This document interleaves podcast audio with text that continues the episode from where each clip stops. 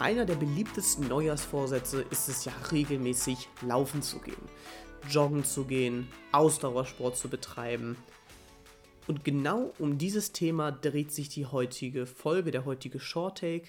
Ähm, ich möchte gerne einmal beleuchten, was ist überhaupt dieses kardiovaskuläre Training oder Ausdauertraining? Ähm, warum soll es so gut sein und warum sollen wir es machen? Ist es das überhaupt? Wann sollen wir es dann vor allen Dingen machen?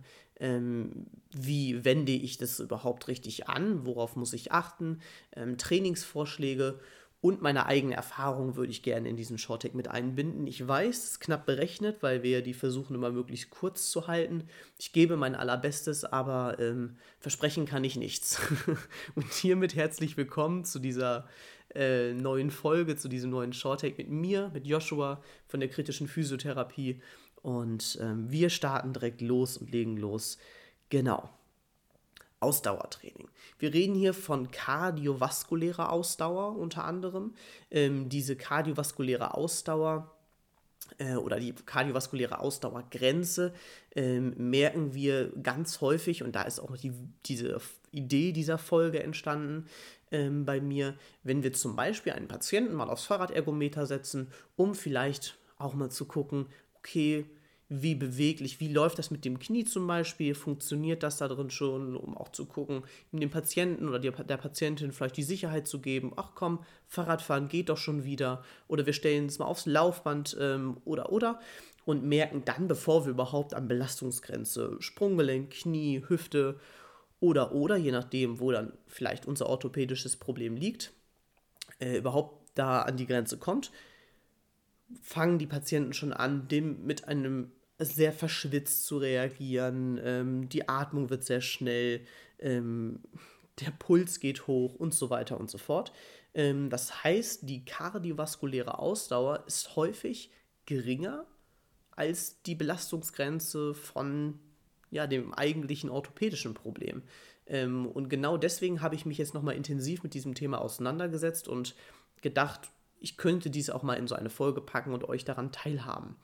Ähm, also sprich, die kardiovaskuläre Ausdauer beschreibt ähm, die, also die, Fähig, die Fähigkeit im Prinzip, eine gewisse Tätigkeit über einen gewissen Zeitraum zu vollrichten und diese Länge des Zeitraumes in im Prinzip ja genau in Bezug auf die ähm, Intensität der Tätigkeit beschreibt dann die Ausdauer.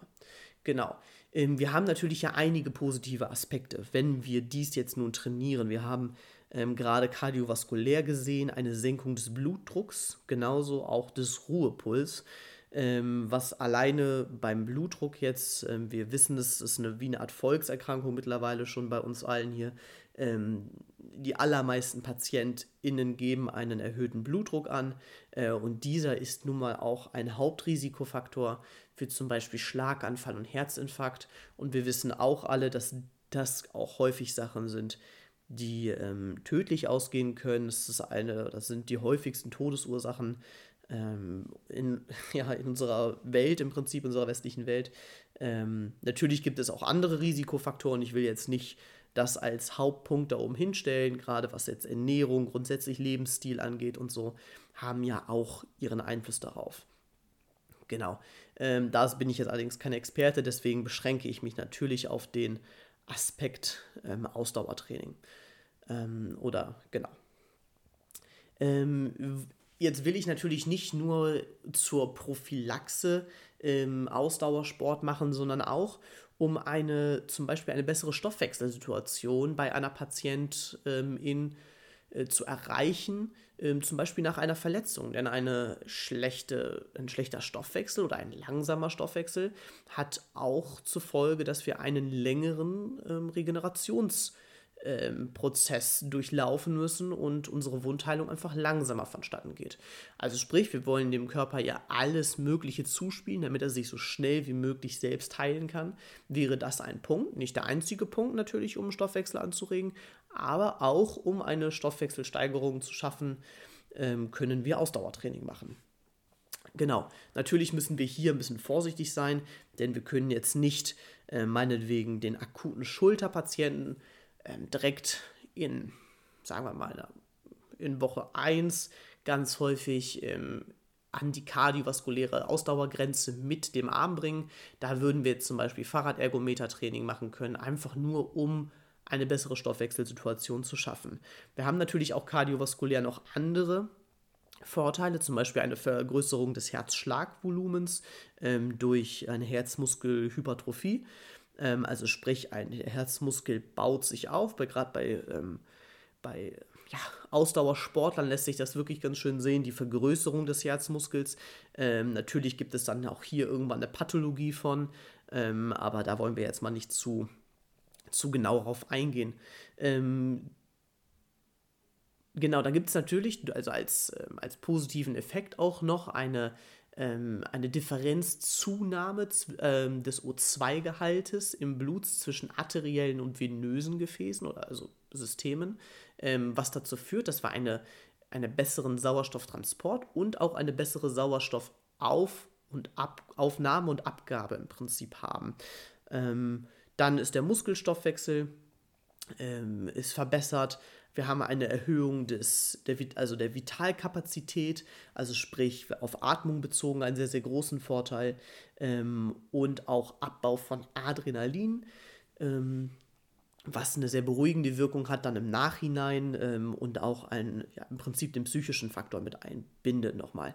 Was Atmung angeht, würde ich jetzt gerne noch eine kleine Erfahrung von mir teilen und zwar, ich bin selbst Asthmatiker und in den Zeiten und in den Phasen, in denen ich immer viel Ausdauersport betrieben habe, äh, also meine Ausdauersportart ist wirklich das Laufen gehen, das Joggen gehen. Ich weiß nicht die beliebteste Ausdauersportart, ähm, aber mir macht es sehr viel Spaß und ich habe gemerkt, dass ich in diesen Phasen am allerwenigsten Probleme mit meinem, äh, mit meinem Asthma, mit meiner Atmung habe und ein deutlich ähm, ja, ruhigeres Atembild habe, weniger Probleme habe, weniger Asthmaanfälle habe ähm, und so weiter. Also sprich, aus meiner eigenen Erfahrung bringt Ausdauertraining dahingehend sehr, sehr viel. Genau. Ähm, bevor wir jetzt dazu kommen, wie man Ausdauer trainiert und so weiter, möchte ich gerne noch einmal die, ähm, den Unterschied zwischen Ausdauer und Kraftausdauer, ähm, beziehungsweise die Abgrenzung von Kraftausdauer und Ausdauer ähm, ziehen, weil wir haben ganz, ganz häufig den Fall, dass das verwechselt wird einfach. Denn und Ausdauer und Kraftausdauer ist ja bei weitem also überhaupt nicht das gleiche.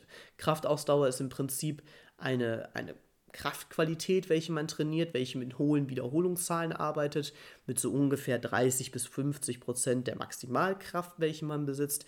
Und hier wird dann nicht der, ähm, ja, die kardiovaskuläre Erschöpfungsgrenze sozusagen als Messwert genommen, sondern die maximale Kraft, welche man muskulär vollrichten kann.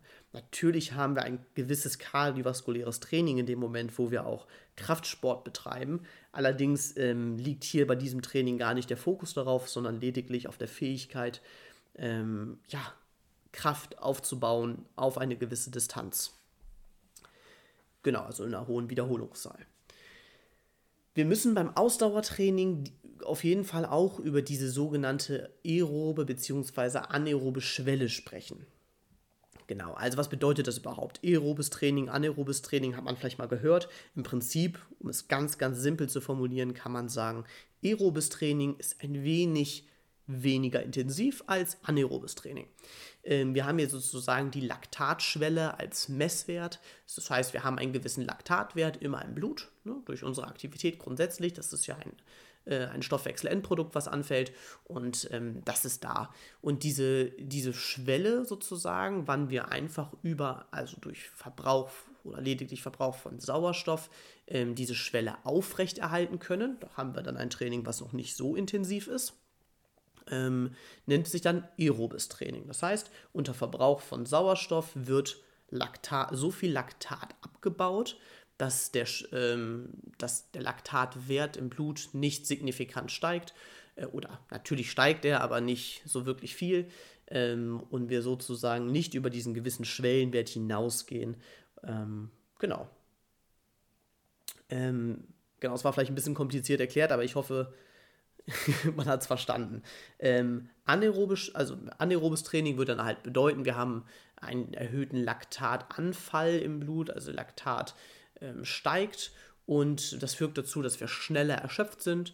Man hat auch früher, oder man sagt das immer noch ganz gerne, äh, dieses von Übersäuerung war dann immer die Rede. Genau. Ähm, für unser ganz klassisches Ausdauertraining, gerade als diese, diese um eine Grundausdauer für auch die allermeisten Sportarten zu gewinnen, ähm, macht man in aller Regel aerobes Training. Nicht immer, aber ganz häufig, um so eine gewisse Grundausdauer zu schaffen, spricht man von aerobem Training.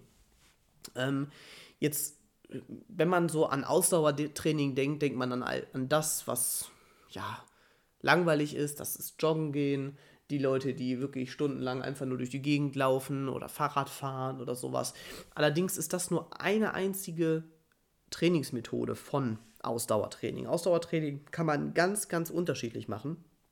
Ähm, es gibt dann natürlich diese sogenannte Dauermethode wie Joggen, Schwimmen oder oder. Und dabei geht es darum, äh, zum Beispiel in einer gleichen Geschwindigkeit oder auch manche nehmen auch den Messwert Herzfrequenz, eine lange Distanz hinter sich zu bringen, zum Beispiel beim Joggen, ähm, um da sozusagen die Belastungsfähigkeit in der Ausdauer zu steigern.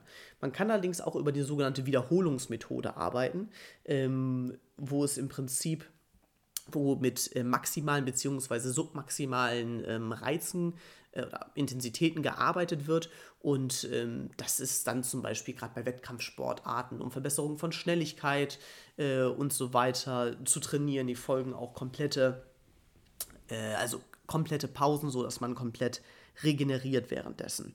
Ähm, dann gibt es natürlich noch die Intervallmethode, wo man gerade zwischen Wechsel von hoher bzw niedriger Belastung ähm, arbeitet. Ne? Also man hat einen hohen, eine hohe Belastung, eine niedrige Belastung ähm, direkt im Anschluss zum Beispiel. Und das ist zum Beispiel auch das klassische ähm, HIIT, ne? dass man dann im Intervall trainiert und damit einen kardiovaskulären Reiz setzt.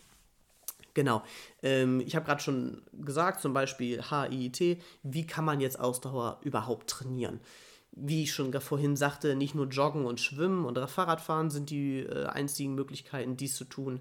Ähm, wir können hier genauso gut äh, sagen, wir machen, gehen einfach ins Fitnessstudio und arbeiten mit Gewichten zum Beispiel, ähm, nehmen, bedienen uns also im Prinzip auch eines gewissen Krafttrainings und ähm, sorgen, machen, machen Supersätze, ähm, versuchen also im Prinzip an diese aerob, anaerobe Schwelle zu kommen und jetzt über ähm, ja, ein Herzfrequenztraining äh, daraus zu machen und damit zu arbeiten. Das wird auch in einigen, ähm, gibt auch so Kurse oder so Zirkeltraining im Prinzip äh, in manchen Fitnessstudios, die sowas anbieten und machen.